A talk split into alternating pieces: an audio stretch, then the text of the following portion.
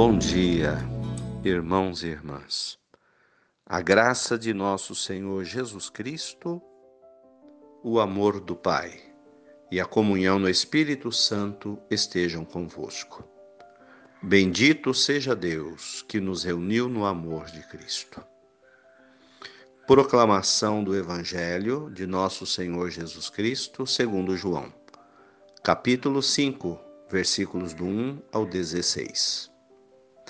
Houve uma festa dos judeus e Jesus foi a Jerusalém. Existe em Jerusalém, perto da Porta das Ovelhas, uma piscina com cinco pórticos, chamada Betesda em hebraico. Muitos doentes ficavam ali deitados, cegos, coxos, paralíticos. De fato, um anjo descia de vez em quando e movimentava a água da piscina, e o primeiro doente que ali entrasse depois do borbulhar da água, ficava curado de qualquer doença que tivesse. Aí se encontrava um homem que estava doente havia 38 anos. Jesus viu o homem deitado e, sabendo que estava doente lá há tanto tempo, disse: Queres ficar curado?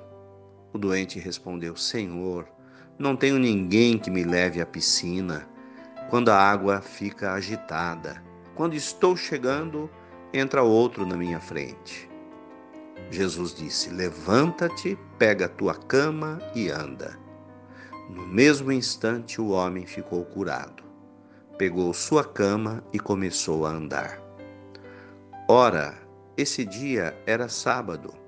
Por isso os judeus disseram ao homem que tinha sido curado: É sábado, não te é permitido carregar tua cama. Ele respondeu-lhes: Aquele que me curou disse: Pega tua cama e anda.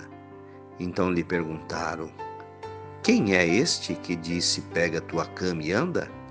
O homem que tinha sido curado não sabia quem fora, pois Jesus tinha se afastado da multidão que se encontrava naquele lugar. Mais tarde, Jesus encontrou o homem no templo e lhe disse: Eis que estás curado, não voltes a pecar para que não te aconteça coisa pior. Então o homem saiu e contou aos judeus que tinham sido Jesus que o havia curado. Por isso os judeus começaram a perseguir Jesus, porque fazia tais coisas num dia de sábado. Palavras da salvação. Glória a vós, Senhor. Caríssimos, estamos diante de um novo milagre de Jesus. Jesus estava junto aos doentes, estava próximo a eles, enxergando a sua situação, a sua dor e procurando aliviá-las. E aqueles que manifestavam fé em Deus e aceitavam Jesus em suas vidas, eram curados de suas doenças. No caso de hoje, trata-se de um paralítico. E Jesus teve pena dele porque ele não conseguia entrar na piscina de Siloé quando as águas se agitavam e descia um anjo. Hoje, Senhor, nós aqui estamos em oração. São muitos os doentes, de várias etnias, sofrendo da mesma doença, de uma doença que no momento não há cura.